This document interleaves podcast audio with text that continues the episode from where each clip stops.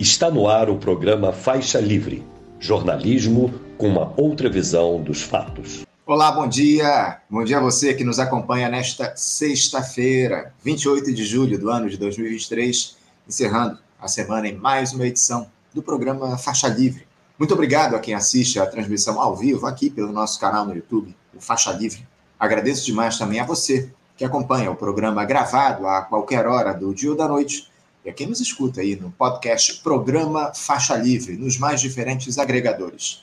Lembrando sempre que o Faixa Livre é uma produção da jornalista Cláudia de Abreu, auxiliada por Érica Vieira e pela jornalista Ana Gouveia. Hoje vamos seguir aí naquela nossa resenha diária sobre o quadro da política do nosso país, repercutindo ainda essa nomeação ruidosa do economista Márcio Postman lá para a presidência do IBGE, teria incomodado a ministra do Planejamento, a Simone Tebet, e toda a imprensa corporativa do nosso país saiu em defesa da ex-senadora e ex-presidenciável, criticando o fato de ela não ter sido avisada da troca, ficar sabendo apenas pela mídia, enfim. O fato é que o cargo é do presidente Lula e ele faz as trocas que achar prudentes. Essa é a grande questão. Só deve satisfação ao povo brasileiro, que foi quem o elegeu, quem o colocou lá no cargo máximo da República. Para tratar dessas disputas internas lá em Brasília, avaliar também as contradições deste governo, nós vamos receber daqui a pouquinho o professor do Departamento de Geografia da Universidade Federal Fluminense, a UF, e coordenador do Núcleo de Estudos eh, do Núcleo de Estudos Território e Resistência na Globalização, também da UF, o Timo Bartol. Ele que vai falar sobre a realização também na semana passada do Congresso dos 150 anos da Internacional Anti-Autoritária na Suíça, que marcou o nascimento do movimento anarquista organizado no mundo. Vamos saber aí o que é que foi discutido por, por lá, enfim, as contribuições que o anarquismo deu e segue dando para as sociedades. Um papo bem legal, daqui a pouquinho contigo. E como toda sexta-feira, teremos debate no programa de hoje, abordando os dilemas da esquerda, as disputas que surgem por hegemonia no interior dos partidos do nosso campo Vamos saber se a luta de classe segue no topo das prioridades para essas legendas e principalmente para a militância. Para fazer essa discussão, nós convidamos a professora e presidente estadual da Unidade Popular no Rio de Janeiro, a UP, a Juliette Pantoja, o economista, mestre em serviço social pela Universidade Federal de Santa Catarina e também técnico do Departamento Intersindical de Estatística e Estudos Socioeconômicos, o DIESE, Maurício Molinari, e o servidor público concursado, presidente do Partido dos Trabalhadores em São Gonçalo, aqui no Rio de Janeiro, e presidente municipal da Federação Brasil da Esperança, que, que congrega o PV, o PCdoB e o PT, Antônio Maia. Uma edição candente que merecerá ser revista muitas vezes.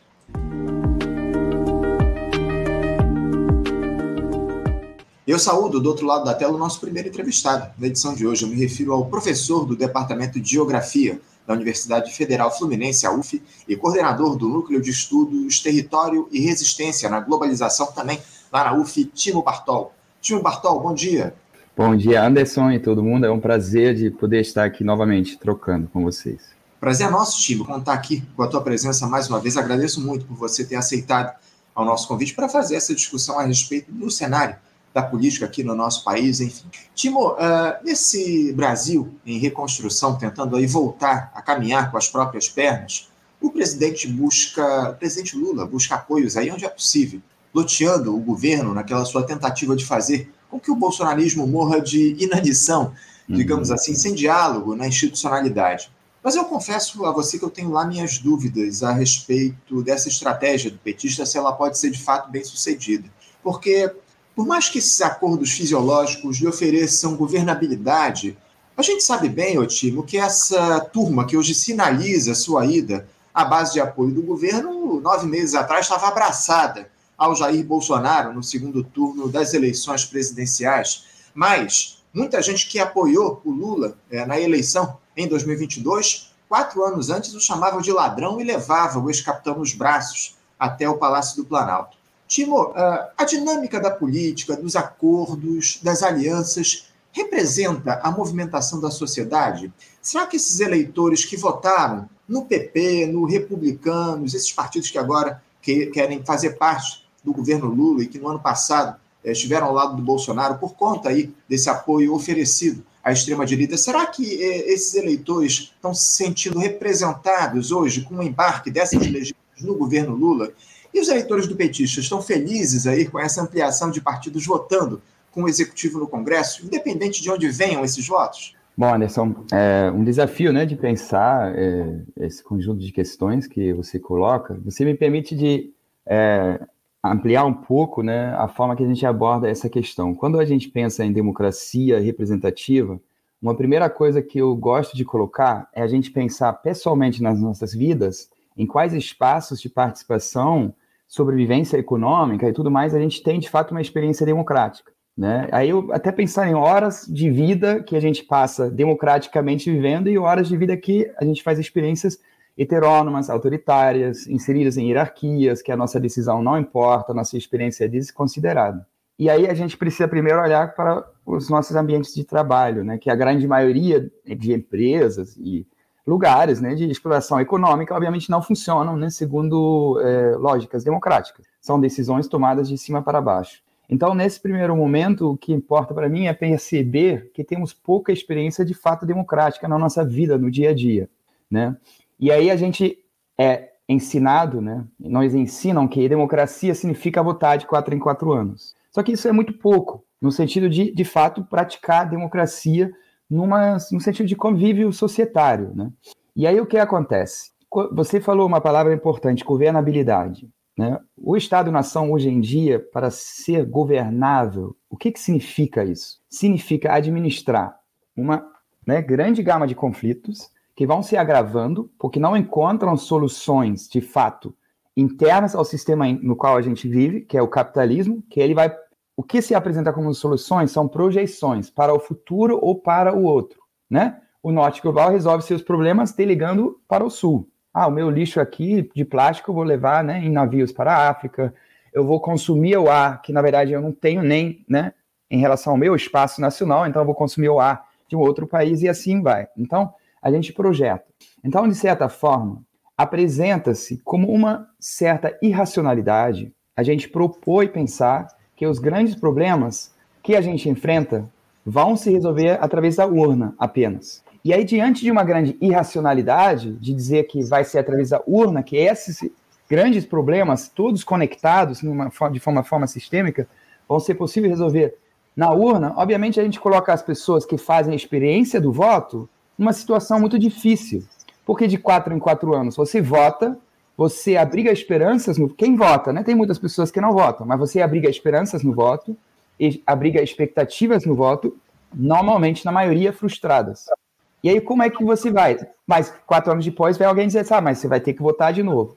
Mas você acabou de ter uma experiência frustrada, você esperou mais. E aí, então, e aí eu acho que a gente apresenta essa irracionalidade, na minha opinião, de dizer que vamos resolver os problemas através da urna, que já é uma irracionalidade, e nisso espera que as pessoas sejam razoáveis na sua ação, né, de votar. Mas como é que você pede para alguém ser razoável na sua ação de votar se a própria proposta parece não ser muito racionalmente ou razoável, né? Assim, parece que tem muitos problemas ali. Então acho que a gente precisa pensar de fato nessa questão da governabilidade, o que, que significa um país ser governável. Aí na América Latina, uma das grandes periferias do mundo em disputa por recursos, né? uma exploração, uma reprimatização da economia, né? uma, uma perda de diversificação né? da atividade econômica, o que, que significa governabilidade nesses países? Né? Significa, significa pactos com os setores do capital, significa pactos internacionais né? com as agências que promovem, continuam promovendo uma economia nos termos liberais, né? Então, para poder governar o Brasil, necessariamente é preciso, de certa forma, fazer pactos que seriam contrários, talvez, ou com certeza, né, a uma, a, ao conjunto de ideias que a gente consideraria seriam de esquerda. Aumentar a justiça entre as pessoas, diminuir as desigualdades, né, superar o racismo estrutural, ou os racismos que atravessam a sociedade, né, se é estrutural não, aí é um outro debate, de que forma é. Então, é, a gente precisa de mais. Né? E aí, obviamente, como eu venho muito da participação dos movimentos sociais, esse campo, eu olho muito nesse o que a gente precisa mais. Né? E a gente vai falando de poder popular, da construção de de cima para é, de baixo para cima, para que quem esteja governando não necessariamente decide por boa vontade ou porque é um bonzinho, que é o legal e veste o boné de algum movimento e vai fazer o bem para esse movimento. Para que quem esteja governando o faça porque o povo está pressionando. Porque nos movimentos sociais e dos territórios de baixo há uma construção de práticas alternativas e de reivindicações. E conforme isso, quem está no poder não tem outra opção a não ceder. Né? E aí muitas vezes a gente incorre também é, nesse risco de analisar o que um governo faz como uma benfeitoria desse governo, enquanto que, na verdade, são os movimentos que lutaram há muito tempo para que possa haver, por exemplo, a, a, política de cotas. Né? Não é um governo que foi lá e falou, olha, seria legal cotas, vamos lá. Não, é um movimento que durante muitos anos ou décadas vem lutando e com isso né, ganhando força, e aí vem um momento que vai conseguindo realizar isso. Agora, essa perspectiva não significa dizer que um governo Bolsonaro é igual a um governo como Lula. A gente vê, obviamente, uma reconstrução de instituições importantíssimas. Eu estava né, olhando agora os dados do censo em relação aos quilombos, os indígenas, são dados que um governo Bolsonaro nunca permitiria levantar. Né? Então, a gente tem diferenças. O que não significa dizer que um governo para outro governo muda necessariamente a necessidade de a gente lutar e construir essa pressão, né, esse poder de baixo para cima, para que os governos sejam de fato direcionados para um caminho que seja menos prejudicial para né, as classes populares. Entendo, entendo. Agora, o, o, o Timo, muito interessante essa tua uh, primeira explanação. E, e, eu queria justamente que você tratasse a respeito do seguinte: esse, claro, rebaixamento da atividade política no país tem algum reflexo mais efetivo na sociedade, para além de afetar as condições de vida das pessoas? Eu digo no padrão ético, moral, como é que as pessoas veem ou elas se sentem representadas a partir dessa dinâmica, onde os interesses populares eles são deixados de lado de alguma forma e o fisiologismo é o que é mais importante, essa ideia do toma lá da cá, do atendimento às demandas é, partidárias, pessoais de cada político, como é que isso reflete na sociedade? É, eu acho que uma questão que a gente percebe olhando a mídia em relação a isso é que a metade das notícias que tratariam de decisões políticas parece hoje em dia falarem do, do setor judicial. Né? A gente judicializou cada vez mais decisões políticas. Né? E aí, com isso também, a capacidade de compreender o que está acontecendo está diminuindo muito. Eu, pessoalmente, não, não, não entendo muita coisa do judiciário. Aí eu vou vendo lá, ah, é tal, né, é tal e tal decisão, mas aí ela vai ser revogada, vai entrar com recurso, aí é uma, uma ameaça para lá e para cá de usar o judiciário. Isso, obviamente, acho que já é um grande risco de diminuir a capacidade de acompanhar decisões políticas pelo lado né, é, dos cidadãos né, de um país. assim. Então, acho que isso é uma primeira questão, né, levar cada vez mais para uma, uma batalha judicial que seria uma negociação, uma disputa política. Né? E aí eu acho que tem essa outra questão que seria a distância mesmo. Né? Se a gente pensa numa periferia urbana numa das grandes metrópoles do Brasil, né, como é que é a distância para a Brasília a partir dessa, dessa periferia. Então a distância ela é muito grande, a gente não se compreende muito bem, muito menos ainda aos bastidores. O que se compreende é mais ou menos o que chega através da mídia, mas o que chega através da mídia é uma camada superficial do que de fato acontece para se tomar uma decisão, né, para, para, para se chegar em algum acordo. E aí, essa forma de pactuar acordos, né, sempre de forma muito é, pontual. Ah, se você concorda com isso, vou te dar tal cargo. Se você votar a meu favor nesse sentido, né, a gente vai se dar bem lá no futuro, em uma outra decisão. Vou te dar tal ministério, essas coisas assim. Certamente é, coloca uma questão principal que aparenta no, topo das preocupações pelo lado das pessoas, que é ocupar o poder e se manter no poder. E aí a gente fica diante de uma grande falta de coerência. E eu acho que isso, essa falta de coerência né, da ação de quem está disputando o poder político, dificulta muito você encontrar alguma linha de, ah, eu sou isso, eu sou aquilo, defendo tal coisa, vou apoiar tal setor. Eu vou dar um exemplo.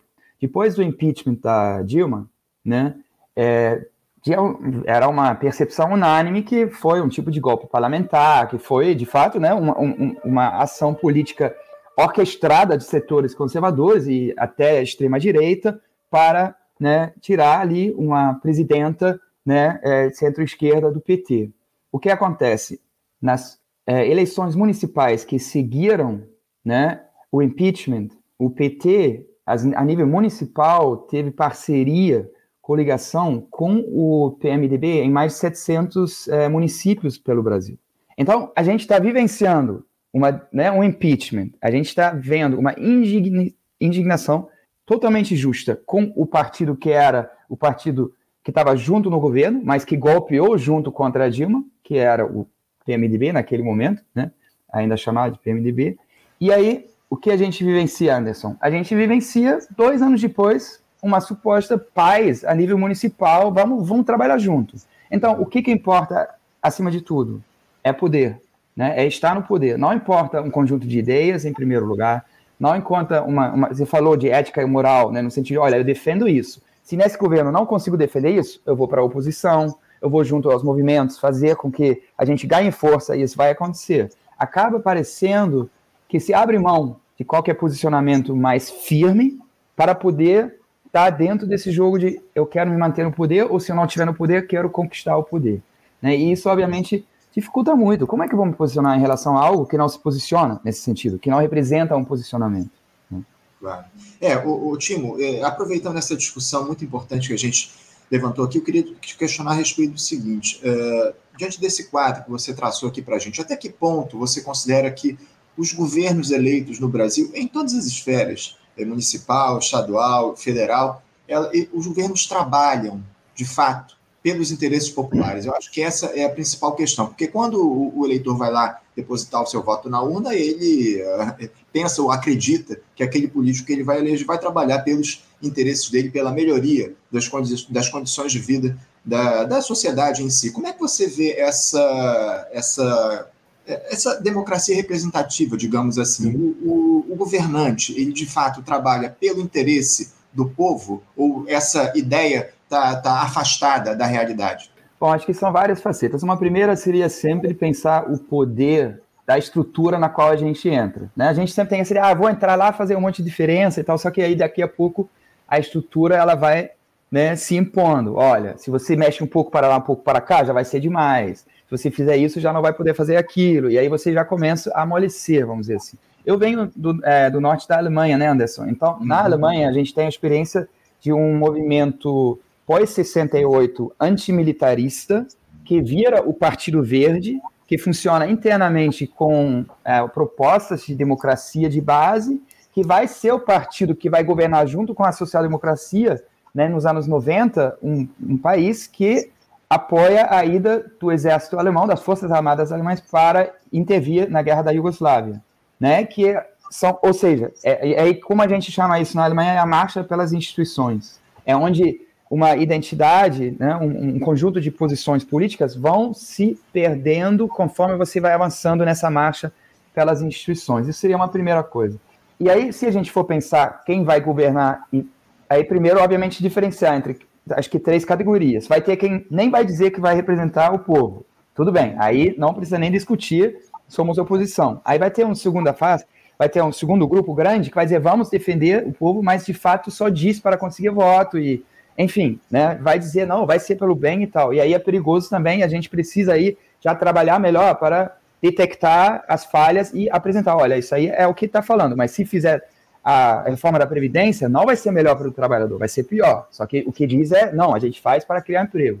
Então a gente precisa ficar muito atento em relação a isso. Agora, quem é do nosso setor, né, do campo da esquerda, e a gente tem uma confiança no sentido de, não, essa pessoa, ela está indo e quer representar os interesses do povo, mas talvez seja uma estratégia que não a gente compartilha necessariamente.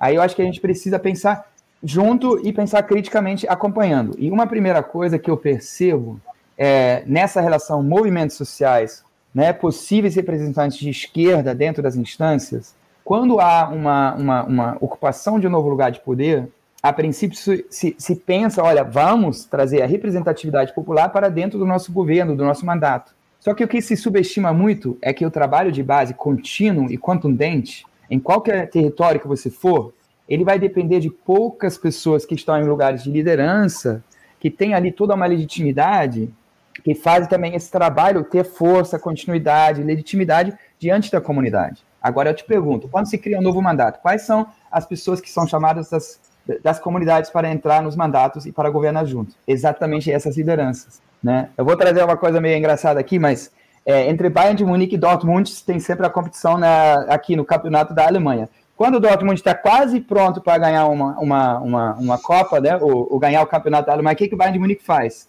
Compra os dois melhores jogadores de Dortmund, aí a Dortmund vai lá de novo e vai tentar achar alguém que ainda não foi descoberto e tal. Então, eu, eu, penso um pouco nisso. Os melhores jogadores, eles precisam continuar nas bases. A gente não, possa, não pode drenar os melhores para dentro das instituições. Então, os partidos de esquerda que pensam representar e apoiar as lutas do povo precisam entender o quanto que fazem falta lideranças que vão para dentro das instituições, porque essas lideranças não só não estão mais presentes, como se transformam também em pessoas institucionalizadas. Porque uma coisa é eu dizer, eu estou na luta, e eu estou representando a partir dessa luta tal e tal demanda. A outra coisa é, eu fui da luta tal, continuo em diálogo com aquela luta, mas agora eu estou fui, me institucionalizei e agora estou aqui. Então, acho que essa é uma coisa que a gente precisa, pensando mais amplamente, o que, que a gente pode fazer em conjunto nesse sentido, de manter as bases fortes, que possam se fortalecer, independente dessa ocupação não de cargos, né, a nível do, do, do município, do estado e, e da federação. Eu acho que isso é uma preocupação que eu diria, enquanto campo, a gente precisa ter. Fundamental, fundamental, acima de tudo. Mário Götze talvez seja o melhor exemplo desse que você citou aí, né, o, o Timo? Você falou sobre Dortmund e, Munique. Quem acompanha o futebol sabe bem do que eu estou falando. Mas voltando aqui ao tema da, da política, o, o Timo, eu queria passar um pouco para a discussão mais específica é, relativa a, esse, a essa gestão do presidente Lula, porque tivemos aí um episódio na, nessa, nesse início de semana, envolvendo, aliás, anteontem, na verdade, esse episódio envolvendo a indicação do economista Márcio Postman lá para a presidência do IBGE. Isso provocou uma verdadeira revolta entre os liberais, a grande imprensa quase que prestando solidariedade à ministra do Planejamento, a Simone Tebet, ela, ele, é, aliás, ela que, que não teria é, aprovado a indicação do, do Postman só porque tem uma visão um pouco mais desenvolvimentista, digamos assim, sendo que o nome do presidente da República é Luiz Inácio, ou seja, os liberais querem ocupar de fato todos os espaços dessa gestão federal. Por outro lado, não dá para a centro-esquerda comemorar essa indicação, porque por mais que o Márcio Postman não seja um quadro identificado com a direita, o Timo Lula não é bobo nem nada, né? Ele deixa lá no comando dos ministérios figuras que encaminham as políticas de governo no sentido de atender às demandas do grande capital, como a própria Simone Tebet e o ministro da Fazenda, o Fernando Haddad. Eu queria saber de você, o, o Timo, se essa indicação do Márcio Postman no bojo da disputa política que há internamente do governo, é, como é que ela se encaixa nessa disputa está colocada e se você acha que de fato há disputa no governo. Muita gente fala a respeito dessa, de setores mais à esquerda e setores liberais, aí, que na, na, nesse momento os liberais comandam essa gestão. Você acha que de fato há disputa e como é que essa indicação do Postman se encaixa nessa dinâmica? É, você está colocando uma coisa assim, eu acho que uma primeira coisa que, para mim, obviamente, eu tenho um pouco mais de dificuldade de, é, vamos dizer assim, analisar e opinar algo que depende muito de encontros e reuniões que a gente não participa, né? Porque a gente sempre está, né, aquilo que eu falei, a gente sempre percebe aquela faceta ali mais superficial, a mídia vai pegando, mas o que está por trás? Isso faz parte da mesma forma que a gente, nos movimentos sociais também, tem uma face pública e tem o papo entre a gente, né? Então, e ali, obviamente, é difícil a gente alcançar isso. É, em relação agora a, vamos dizer, um nome, né, ou outro nome, obviamente as tensões de um governo como esse do Lula, né, dessa amplitude, ao mesmo tempo, continuando construir uma imagem, uma ideia e, e, e fazendo com que há algumas melhorias, há algumas coisas que são sim benéficas para as classes mais populares. A tensão, obviamente, ela é muito grande, uma mediação permanente, né, mediação de conflito, de tensões. E aí eu acho que uma, uma questão que a gente precisa pensar nesse sentido, é, eu acredito que seria de fato onde há um conflito na sua essência, em termos de proposta política, e onde é mais um pouco mais para lá, um pouco mais para cá. Né? E aí, entre liberais e um progressismo, né, ou um desenvolvimentismo neoprogressista, neodesenvolvimentismo progressista, desculpa, né, a gente precisa entender quais são similaridades e quais são diferenças também. Né? E há muitas similaridades, há muitos aquilo que, quando a gente olha, né, a, a, proposta de integração de infraestrutura do continente da América Latina, que nasce do bojo dos movimentos progress, é, dos, dos, dos, governos progressistas, que é aquele plano IRSA, né, de integração da América Latina, ele, ele é desenvolvido nos anos 2010, você vai ver rodovias, linhas fluviais, algumas linhas de né, ferrovias, todas com um único destino, o litoral. Ou seja, a gente tem ali um desenho quase de um, um, um, né, um neocolonialismo, né, um continente, continente explorado de forma neocolonial, no sentido de renovar um único caminho, é sacar e explorar o continente e levar até os portos e exportar. Cada vez mais também em direção à China, então a gente tem ali uma mudança da importância entre os dois litorais, né? Bom, e aí então a relação a essas tensões é, a gente precisa tomar um cuidado, talvez, né? Não entrar tanto nessas brigas que estão ali um pouco mais na fachada, enquanto que talvez por trás nenhuma das duas decisões, nenhuma das duas correntes, nenhum dos dois campos defenderia de fato algo que a gente entenderia como uma pauta de esquerda, genuinamente, uma, né, uma, uma, uma pauta que defende os interesses do povo. Esse é o grande dilema que a América Latina está, que os governos dos últimos 20, 20 anos que se propõem a estar do lado do povo, que se propõe a estar, no mínimo, um pouquinho à esquerda do centro, não estão conseguindo construir uma alternativa econômica. Não estão conseguindo. Né? Então, o que a gente vai chamar de neoextrativismo, vários conceitos, não está no horizonte alguma outra proposta. Não está no horizonte diversificar, é, cooperativismo. A gente tinha uma época que se discutia muito a economia solidária, cooperativismo. Onde está essa discussão agora? Virou discussão do microempreendedor, microempreendedorismo, vai lá empreender. É totalmente esvaziado de conteúdo político. Então, o Márcio Postman, vamos perguntar primeiro, eu acho, e aí eu não vou conseguir fazer agora aqui, né? Seria uma operação um pouco mais complexa que não sou capaz assim de fazer. Mas seria linhas de continuidade e rupturas entre os campos que compõem no momento né, o governo no sentido das propostas políticas. Né? E talvez tomar mais cuidado de não nem é, é, decifrar quando se aparenta ser uma oposição e talvez nem seja tanto.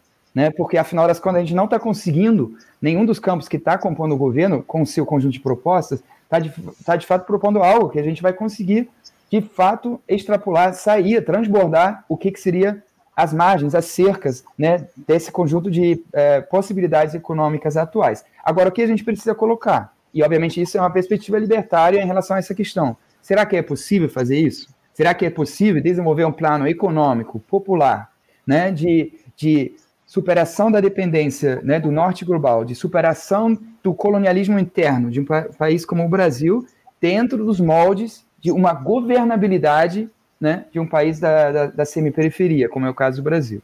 Timo, aproveitando que você citou o nosso continente, a América do Sul, é, eu queria te questionar a respeito do seguinte: a gente, a gente teve aí ao longo dos, dessas últimas duas décadas, pelo menos, essa dita onda rosa que avançou aqui no nosso continente, enfim, governantes de esquerda sendo eleitos, ou ditos de, de esquerda ou de centro-esquerda avançando, enfim. Uh, você acha que essa, essa dita onda rosa, essa, essa eleição, essa escolha desses representantes, de alguma forma prejudicou o trabalho ou dificultou o trabalho da esquerda de fato, dos ideais socialistas aqui no nosso continente? Porque agora, nos últimos tempos, a gente tem observado uma, digamos assim, nova onda rosa aqui no, no, no, nosso continente, alguns políticos sendo eleitos, o próprio Lula sendo eleito no Brasil, enfim, na Colômbia também tivemos a eleição do Gustavo Petro, o Gabriel Boric lá no Chile, enfim. Como é que você vê essas lideranças de centro-esquerda avançando e como é que isso afeta ou afetou, ou tem afetado o trabalho da, do socialismo no nosso continente? Eu acredito que tem uma é, essa essa primeira questão que a gente falou, né, da governabilidade, até que ponto e tal. O que que significa governar um país, né?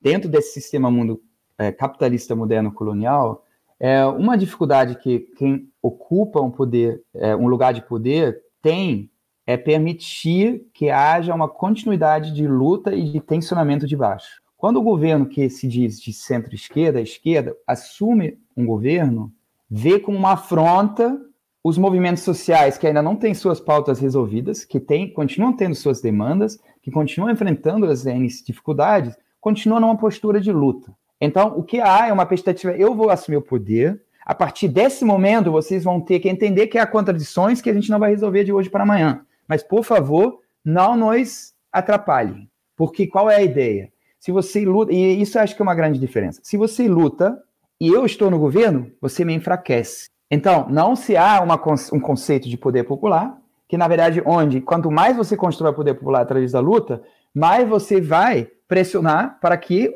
as decisões tomadas sejam benéficas ao povo. Não, se pensa ao contrário. Se você vai dizer algo contra o meu governo, vai ser ruim para mim. A gente pode usar 2013 como um exemplo. O PT, se a gente tem em 2013 vários setores nas ruas, nas jornadas de junho, né? Um grande setor é a juventude. Essa juventude, quando está na rua indignada, porque, enfim, é isso, né? Estupim, educação, saúde, o que for, vamos fazer algo acontecer, vamos para a rua e as pessoas estavam sonhando. Não era todo mundo manipulado pela CIA, não, Anderson, naquele momento. Tinha muita gente na rua sonhando em melhorias. Então, naquele momento, esses jovens, eles tinham vivenciado um único governo, que era o governo do PT, né?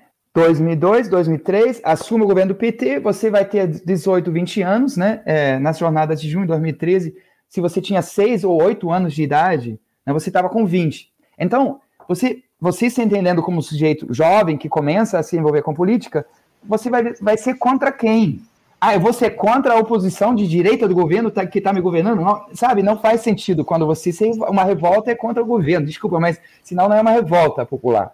E é contra o governo no sentido de: olha, vocês não estão dando conta, a gente quer mais, a gente precisa mais, a gente está sentindo que não está. Bom, e aí o que, que aconteceu naquele momento? Uma totalmente não compreensão pelo lado de quem estava governando, PTB, MDB, que essa pressão tinha justas causas e que precisava reagir. E aí você poderia imaginar uma postura no sentido de caramba, a gente vai ter que agir, agora é o momento. Vamos avançar com as pautas progressistas, porque o povo está pressionando. E o que, que foi feito? O contrário. Não, vocês não estão entendendo, mas a gente está aqui para melhorar, a gente vai reprimir, né, repressão militar das, das, das revoltas e tudo mais. Então, eu, eu acredito que é, se fosse para não atrapalhar a construção né, do que vocês chamam projeto socialista para o continente, precisaria uma compreensão de, a partir do momento que eu assumo o poder, eu vou ter que viver com oposição, inclusive no meu próprio campo, no sentido de, das classes populares, porque eu não vou resolver os problemas, eu não vou resolver os problemas do Brasil em quatro anos de governo, nem em oito e nem em dezesseis. Agora, se eu quero avançar com as pautas, eu preciso da luta forte. A luta tem que estar forte. Os territórios têm que estar organizados, a gente tem que ter uma luta pela, né, pela autonomia territorial, uma produção agroecológica de alimentos, um reflorestamento nos territórios, uma reorganização social, né, uma, uma construção coletiva de alternativas econômicas locais que vão trabalhar em rede. A gente precisa de muitas iniciativas de baixo. E, bom, quem está governando lá pode ou não facilitar o que a gente vai fazer ou pode dificultar. Né? E quando não é assim, quando não é essa compreensão de que necessariamente vai continuar a haver luta, bom, aí é repressão e tudo mais, e o governo que assume se transforma no governo repressor, explicitamente falando, né?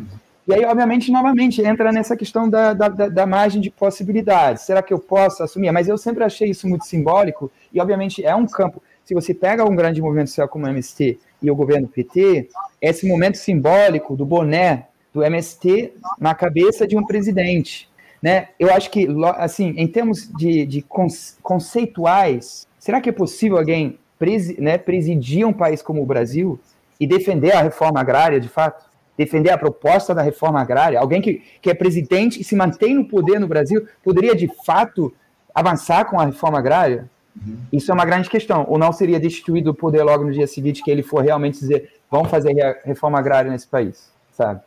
Essa, é, não, não tenha dúvida, essa é uma questão que se coloca. A gente, a gente tem discutido muito ao longo dos últimos tempos essa questão relativa à reforma agrária aqui, mais especificamente no programa, enfim. Justamente nessa, nesse dilema que você citou aí a respeito da necessidade da gente mobilizar a classe trabalhadora, o, o Timo, uh, você vê algum interesse ou de algum representante desse governo de estimular as manifestações de ruas de rua pela esquerda aqui no país? O Lula, no início do mandato, ele andou fazendo lá algumas sinalizações nesse sentido, figuras também ligadas ao Partido dos Trabalhadores, mas parece que a coisa se limitou apenas aos ataques ao Banco Central. Tenta-se construir a imagem de que o Roberto Campos Neto é o único responsável fa pelo fato de o país não engrenar nesse início de governo. Você enxerga alguém do governo atiçando o povo a se mobilizar para pressionar por mudanças estruturais no país, o time? Olha, eu, é, assim, né, eu acho que sempre é importante contextualizar. A minha experiência política. Bom, então, é, é, né, eu acho que uma coisa é que os, os, assim, as lutas nos territórios, né, eu, eu, eu, vivo e participo de movimentos sociais, aprendo com a periferia urbana. Então, na periferia urbana, essas mudanças, ah, quem está governando, quem vai, não, não são mudanças é, cruciais. A luta, o trabalho de base vai seguindo, porque é uma lógica ali né, de disputa, vamos dizer assim, de uma luta no território, de fortalecimento, que são demandas que de fato ultrapassam e trans, né, são transversais e seja um governo, seja outro, vai ter que continuar. Quando a gente entra em campos de luta que talvez tenha uma influência mais conjuntural, de certa forma, o que eu venho é, recebendo de relatos, há umas tentativas, por exemplo, nos movimentos estudantis, de impedir que se forma ali uma massa crítica né, maior, no sentido de pressionar, criar uma oposição, ou talvez uma, uma pressão mesmo a partir dos movimentos, dizer, olha, não é isso, não está não, não tá indo para onde precisa ir.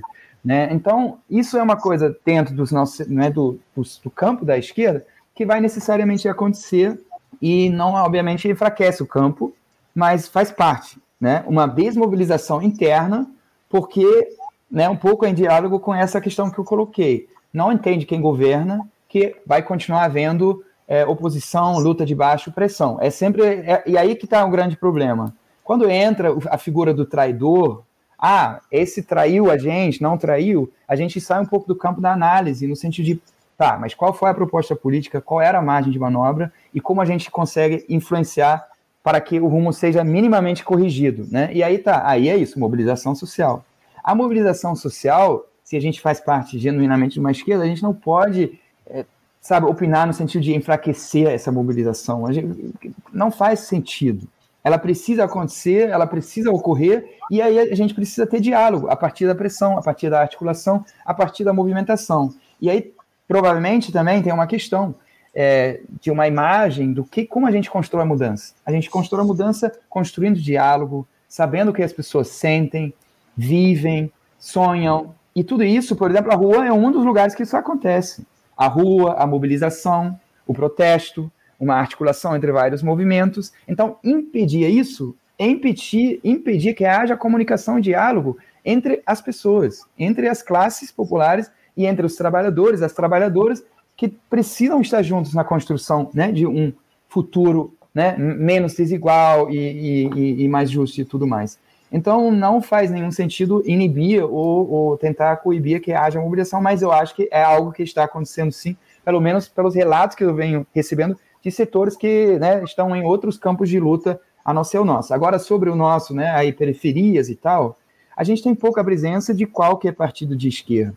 Porque a lógica que o partido de esquerda trabalha é aparecer um ano, meio ano antes de uma eleição e propor atividades. E normalmente quem a gente conhece que faz trabalho de base na periferia já há mais longo tempo e, e já ficou um pouco esperto em relação à expectativa de criar tudo mais, qual é a postura? Olha, a gente pode fazer uma parceria, mas volta depois da eleição, porque aí a gente planeja médio e longo prazo. Aí a gente constrói um trabalho. Se fosse para a eleição, não vai ser um trabalho que vai ser durável, vai ser para ganhar voto. Então tem um pouco essa relação. E, obviamente, dentro do campo da esquerda, vai ter quem entende isso também vai dizer: não, vamos tentar fazer um trabalho sério a favor das periferias, dentro do mandato. Mas aí eu falei algumas questões que precisam ser consideradas, como, por exemplo, não drenar né, as pessoas de seus territórios, de suas lutas, que vai enfraquecer a luta. Tentar entender como a gente trabalha numa complementariedade. Né? E aí tá, tem alguns campos de, de, de, luta, Anderson, que eu acho que é importante destacar, como, por exemplo, o campo da agroecologia. Né, os movimentos, a ferramenta, né, como movimento, como conjunto de práticas e conjunto de conhecimentos também. E dentro desse campo, eu observo que convive muito bem uma perspectiva mais autonomista, talvez, que luta nos territórios e não se mete em política partidária, e que exatamente fazem isso, que trabalham com uma relação com os governos, com os partidos. Tem uma prática, por exemplo, de uma carta da agroecologia, né? reivindicações pelo campo da agroecologia, que é uma carta que entrega a todos os candidatos para a articulação de agroecologia de Rio de Janeiro. Ou seja, não cria vínculo com o partido, cria vínculo com uma proposta. Olha, essas são as nossas propostas. Quem vai defender as propostas? Aí as pessoas, os candidatos assinam antes da eleição. Olha, eu apoio a carta e as demandas da agroecologia no Rio de Janeiro. Bom, por que, que eu estou trazendo isso? Na minha leitura, no campo da agroecologia, por que, que a gente tem uma convivialidade muito boa entre diferentes campos ideológicos? Porque o que direciona o nosso, o nosso fazer é a prática. A gente tem muita prática. E se eu consigo comer, né? Uma maçã, uma cenoura, um arroz orgânico que foi feito sem agrotóxico, que nem mata quem produz e nem mata quem, quem come, obviamente entra em segundo plano. Ah, não, mas esse aí foi feito por um marxista-leninista, não vou comer. Não tem, isso faz sentido nenhum. Ah, não, mas o cara que plantou aquela batata é um anarquista, então melhor não comprar. Não, óbvio, a gente se entende através da prática. E nos trabalhos comunitários, nos trabalhos nos territórios, o, o que tem que prevalecer necessariamente é o fazer a mudança acontecer. E se a gente faz a mudança acontecer, a gente consegue discutir, entender nossas diferenças, mas ao mesmo tempo a gente faz isso enquanto se entende na prática. Então, acho que se entender na prática, através da prática, é crucial para a gente recuperar uma ideia de um pouco mais articulação enquanto campo. Sem dúvida, sem dúvida, muito importante essa tua reflexão. Para a gente encerrar aqui o nosso papo, Timo, já até passei um pouquinho do tempo regulamentar, mas ainda tem um último questionamento para tratar. Porque eu fiquei sabendo que você participou há poucos dias do congresso dos 150 anos da Internacional Anti-Autoritária, lá na Suíça. Esse evento lembrou o aniversário do Congresso de Saint-Imier, que em 1872 viu a fundação da Internacional Anti-Autoritária, marcando o nascimento do movimento anarquista organizado. Esse encontro de anarquistas incluiu 268 palestras e oficinas, 48 concertos, 42 projeções, 11 apresentações teatrais, 7 exposições e uma feira de livros. Os participantes foram convidados a refletir juntos aí sobre os desenvolvimentos políticos e sociais e a contribuição dos anarquistas para esses mais de 150 anos de história. Timo, conta aqui para a gente o que, é que foi debatido nesse encontro lá na Suíça, que tipo de reflexão vocês fizeram nessa celebração de um século e meio de história do movimento anarquista no mundo. Quais foram essas contribuições dadas pelo movimento em todo esse período? Sim, obrigado aí, né, por dar essa possibilidade de compartilhar um pouco dessa experiência. Eu participei como integrante da Associação dos Trabalhadores de Base, ATB, o Instituto de Estudos Libertários, né, que me apoiaram na minha ida.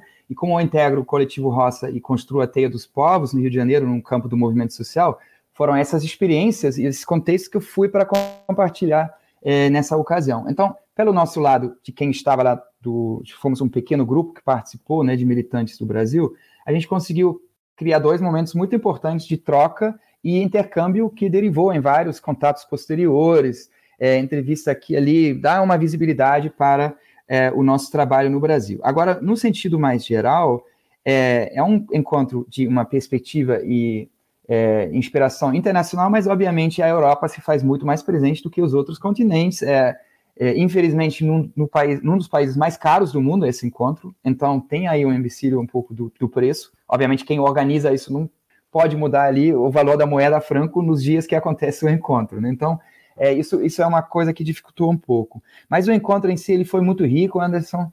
É um, uma, uma forma horizontal de construir o diálogo, ou seja, N atividades acontecendo ao mesmo tempo.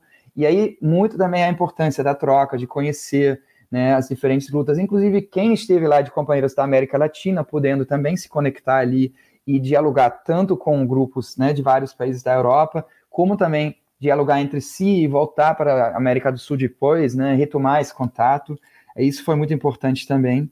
É, em termos gerais, é, acredito que a linha de continuidade, né, essa preocupação é, com os trabalhos muito de imediato com as pessoas, nos grupos, nos bairros. É, né, tem um, uma corrente que é o anarco-sindicalismo, né, que trabalha junto às lutas de trabalhadoras e trabalhadores. Isso é uma, um trabalho importante e forte em vários dos países da Europa, por exemplo. Né? Então, é, em geral, assim, foi um encontro muito interessante, muito benéfico e também, obviamente, um encontro curioso nesse sentido de que uma pequena cidade que nos dá uma ideia bastante conservadora, né, do Jurássico Suíço, né, abrigar ali um encontro né, de um conjunto de 4 mil militantes, assim, ou, ou, integrantes, né, de grupos radicais, vamos dizer assim, né, e a cidade abrigou e acolheu esse, esse grupo. Então, isso é também uma forma né, de construir é, política radical a partir de uma confiança de que os laços com as pessoas importam muito na nossa construção. Subjetivar a relação, ter relações entre pessoas. Tem uma frase muito engraçada aí, às vezes vem trazendo essas coisas da Alemanha, mas né, isso vem de 68 da Alemanha, que era Anarchis, Anarchismus ist que é o seguinte, o anarquismo é realizável, meu vizinho. Né? Era uma ideia, assim, que, quem somos nós? E isso é, uma, uma, obviamente, um debate muito, muito importante, e talvez aqui na Europa mais importante ainda, porque a gente, na Europa, tem uma coisa, eu digo aqui na Europa porque estou em Berlim ainda, né? Eu estou visitando é, família e amigos aqui, aproveitei a vinda. E aí, o, o que acontece? Tem uma, o, que a gente considera cena. Então, a esquerda radical se organiza numa cena, e cena tem um quê de batalha perdida embutido no conceito, porque a sociedade burguesa ela delega um lugar específico para cada grupo de pessoas. E se você vai ficar no seu centro social e no seu projeto de convívio coletivo e não incomoda a sociedade, pode ficar ali.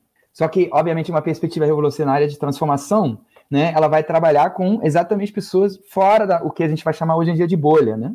Então, obviamente, se a gente quer ampliar as lutas, a gente precisa. E aí, esse sair da bolha, ele precisa acontecer entendendo que nós somos limitados por estarmos na bolha, e não no sentido de, ah, vamos deixar as pessoas entrarem na nossa bolha. Não é esse o processo. Então, eu acho que Sandinier, ele mostrou tanto que tem dificuldade com essa saída da bolha, ao mesmo tempo que tem grupos e pessoas que querem muito e já fazem esse trabalho. Então, a gente tem aqui na Europa, em vários lugares, trabalhos de bairro fortes. Obviamente, a mudança climática é um tema cru crucial para os movimentos aqui. A gente estava num encontro em Saint-Denis, enquanto que na Grécia, algumas ilhas, e na Itália, né, as florestas estavam pegando fogo, a gente tem ondas de calor extremo né, no sul da Europa, então é uma coisa impactante também. Né? Então, acho que um sentimento de urgência, um sentimento de linhas de continuidade a nível dessa necessidade de, de trabalhar nessa perspectiva anti-autoritária, de baixo para cima, fortalecer as pessoas e suas iniciativas de resistir e construir é, alternativas. assim. Isso seria talvez um pouco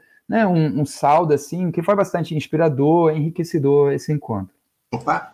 Ah, estava sem o áudio aqui. Timo Bartol, quero agradecer muito a tua presença, a tua participação conosco aqui nessa edição de sexta-feira do Faixa Livre, encerrando a semana do nosso programa. Muito obrigado pela tua presença. Certamente a gente vai ter outras oportunidades para manter o diálogo aqui no nosso programa. E boa viagem para você aí. Bom fim de tá. férias aí na Alemanha, tá bom, Timo? Obrigado aí pela Muito obrigado. Tá bom. bom dia. Muito um obrigado. final de semana para você, Timo. Até a próxima. Um abraço e parabéns pelo trabalho sempre, Anderson. Um grande abraço. Obrigado, um abraço. Conversamos aqui com o Timo Bartol. Timo Bartol, que é professor do Departamento de Geografia da Universidade Federal Fluminense, a UF, lá naquela instituição. Ele também é coordenador do Núcleo de Estudos, Território e Resistência na Globalização. Tratou conosco aqui a respeito de um cenário amplo de assuntos aqui, falamos sobre política nacional, falamos sobre o Congresso é, do Centro sobre Ciência, que marcou os 150 anos do movimento anarquista lá na Suíça, enfim, tratamos de uma série de temas no nosso programa, temas fundamentais nessa entrevista que a gente fez aqui com o Tito Bartol, na edição de hoje aqui do Faixa Livre, abrindo o, o programa desta sexta-feira. Você, ouvinte do Faixa Livre, pode ajudar a mantê-lo no ar. Faça sua contribuição diretamente na conta do Banco Itaú, agência 6157, conta corrente 99360, dígito 8. Esta conta encontra-se em nome do Sindicato dos Professores do Município do Rio de Janeiro e região, o Simpro Rio, uma das nossas entidades patrocinadoras, mas seus recursos são destinados exclusivamente para o financiamento do nosso programa. Você pode fazer sua doação de qualquer valor, utilizando também a nossa chave Pix, que é ouvinte@programafaixalivre.com.br. Sua contribuição é fundamental para a manutenção desta trincheira progressista no ar.